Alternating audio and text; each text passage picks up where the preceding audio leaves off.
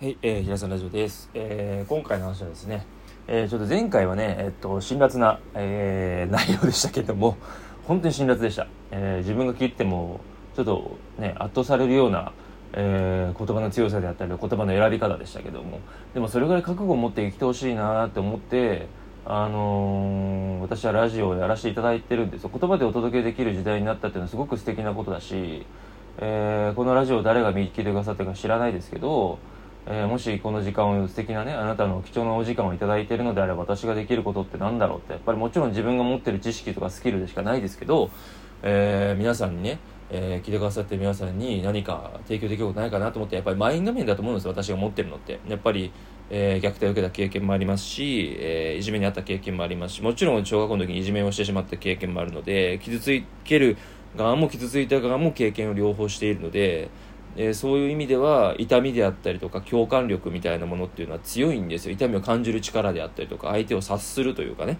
それが合ってる間違ってるとかどうでもいいんですよ。そういう気持ちがすごく大事だなと私は思っているのでそれは財産だと思ってるんですよ。なのであの前回の話をちょっと軽くねあのあらせ状かいつまんで言うと、まあ、新聞が2週間来ませんでした日曜日にね。日曜日だけ来ませんでしたと。でいつも届けてくれてる人は休みだったと。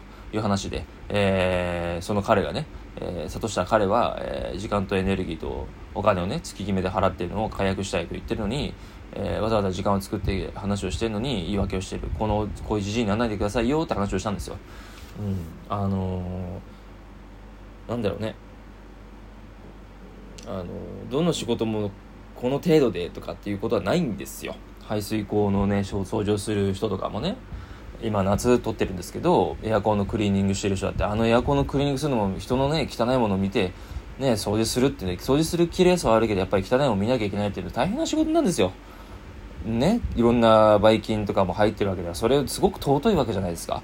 そういうところとかいろんなことをちゃんと思いやれる人になってほしいなと思ってるんですよ。うん、それがね人生的に全部が豊かになるためのエッセンスになるかとか分かりません。でも必ず自分が豊かで幸せだなっていうふうに思っている人にあるマインドの共通点はこれだと思ってるんです。思いやりだと思うんです。思いやりと素直さと謙虚さなんですよ。自分なんてっていうことじゃなくて、卑屈ってことじゃなくて、客観的に自分のことを冷静に見つめた上で、いろんなしんどい思いをとか苦労とか困難とか壁ぶち当たっても、俺人生ダメかも、私ダメかもしれないとか、なんでミニスターなんか見た目にコンプレックスがある内面的な俺だったら、なんか怒りを感じすぎてで、ね、人を傷つけてしまいそうななる時あって、自分もそれでなんかなんでこんななんだろうと思ったりするとかっていうこともあったりするんです。でも、そこから逃げてはいけないんですよ。そこから逃げちゃいけない。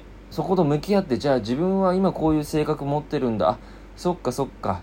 まず受け入れることですよね。受け入れて自分ですり合わせしていく自分とこうなじましていくってことですよ。本来の自分の求めてる自分っていうのと今の自分と見つめ直してじゃあ今何ができるんだろう。自分の幸せって何なんだろう。今ある幸せ何なんだろうとかね。ちゃんとこう合わせていくって感じですよ。理想の自分と今あるその理想とのギャップの自分っていうのその乖離しているのが大きい大きいほど辛くなります。人っていうのは希望がなきゃ生きていけないので希望を目安に生きていくので希望的観測だけどね。うん。だけどその希望があるから人は生きていけるんですよ。でしょ？ネガティブだけで生きてる人ってすごくしんどいんですよ。うん。で幸せの種っていうのは何かって言ったら自分のこと知ってることかなっていう一つかなって思いますだからまず自分と向き合うことをやってください向き合ってない人の言葉は誰も聞きません聞く耳持てません本当にそしてそういう人が本当にもう100中もう100発100中ではっきり言えることは絶対に行動してませんはっきり言う。これは断言できる。もう原理原則、宇宙の法則みたいな。万有理と一緒。もうね、あの、ニュートンが探したリンゴをね、取った時にポトンと落ちるのと一緒。もう逆らいません。本当に。の、水を飲んだらなくなると一緒。うん。水たまりを放置したら蒸発しなくなると一緒。気化熱みたいなのと一緒。もう本当にもう拭いされませんそれは。はい。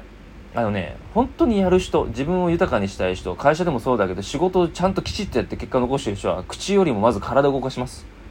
それがたとえ初めて挑戦することでもやってみるんですとりあえず。そういうことなんですよ。口でいくらでも言えます。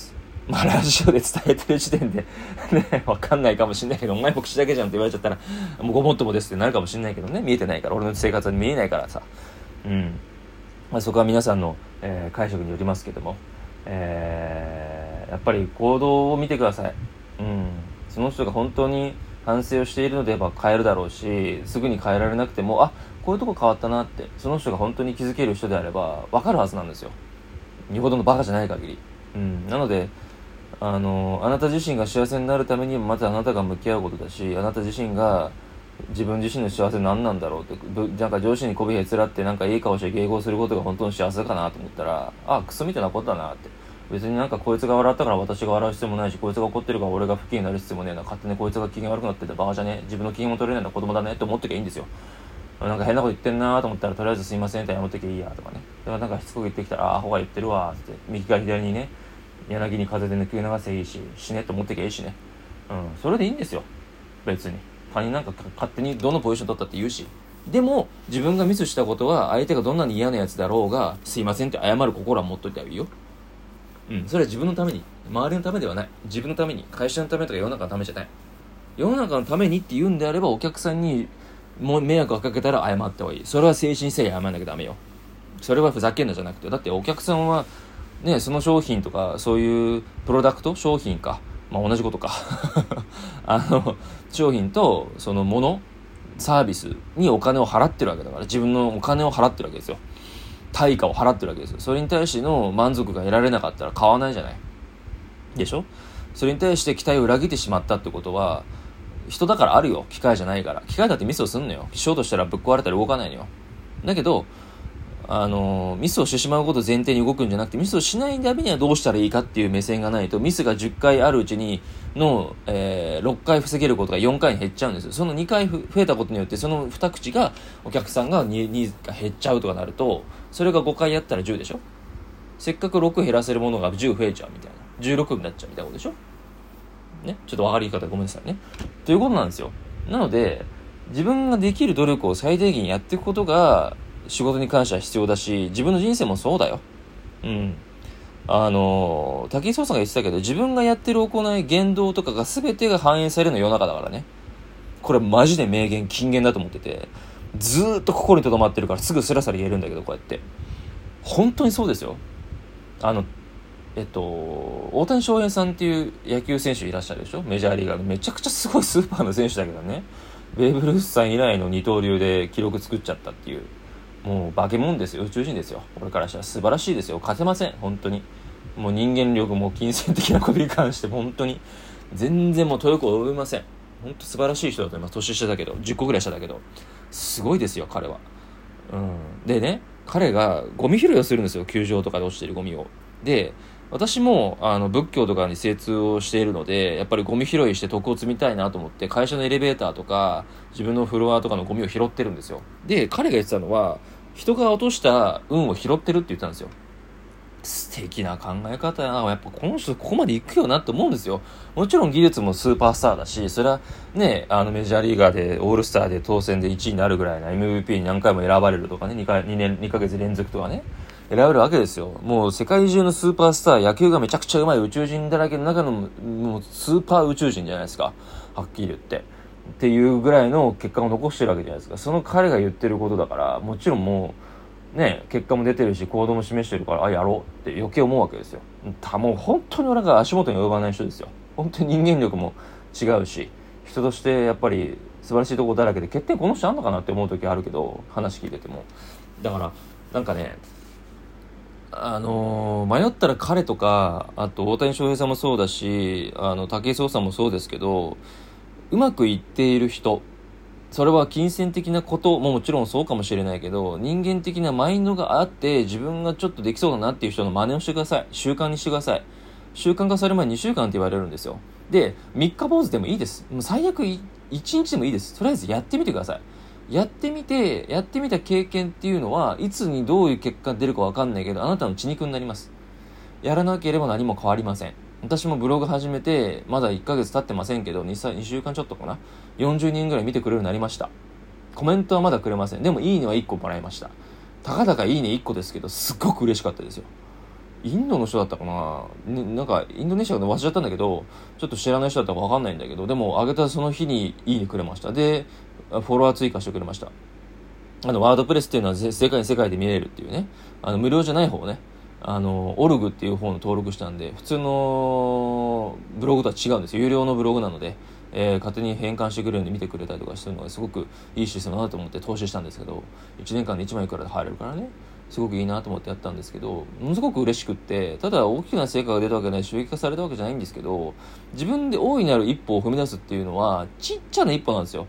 ブログ、あ、そっかそっか、ブログっていうのに関してこういうふうにこうしてったらこうなるんか、あ、アドセンスっていうのが、あ、SEO 対策ね、あ、なるほどね、あ、Google が出してるそういうなんか、検索エンジン引っかかるような、引っかかりやすいような、そういうアゴリアルゴリズムっていうのがあるのね、みたいな。あ、指標みたいなのもあるのね、みたいなね。分かりやすく言うとね。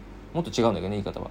あじゃあこういう風にやってった方がこういうのが引っかかるのか、ハッシュタグはこういうのつけた方がいいのか、あ、アイキャッチ画像はこういうのがいいのか、あブログのタイトルはこういう風にした方が目につくのかとか、あ、なるほどね、お客さんのニーズに応えた文文面を書いた方がいいので、分かりやすく書いてって、結末はこういう風に書いた方が、ね、文面がいくらぐちゃぐちゃでもこうなるので、かやっていけばわかるんですよ。でもやらなければ何もわからないんですよ。何も始まらないし、経験も知識も何も入らないわけですよ。わかります？すごく大事なんです。まずやってみること。やってみて自分を高めていくことですよ。まず、まずやること。で、あなた自身の人間性を高めていくこと。そしたら、見える世界変わりますから。確実にこれだけ言います。はい。やる前のあなたとやった後のあなたは別、別人間なんで。はい。何も変わんないじゃねえかっていうのは、それは、まだ変わってないっていうだけなんですよ。変わるのは、変わるというのは、後になって分かることです。分かること出すだって。分かることです。なので、あの、すぐに結果を求めないでください。少しずつです。ビジネスも自分の内面も以上です。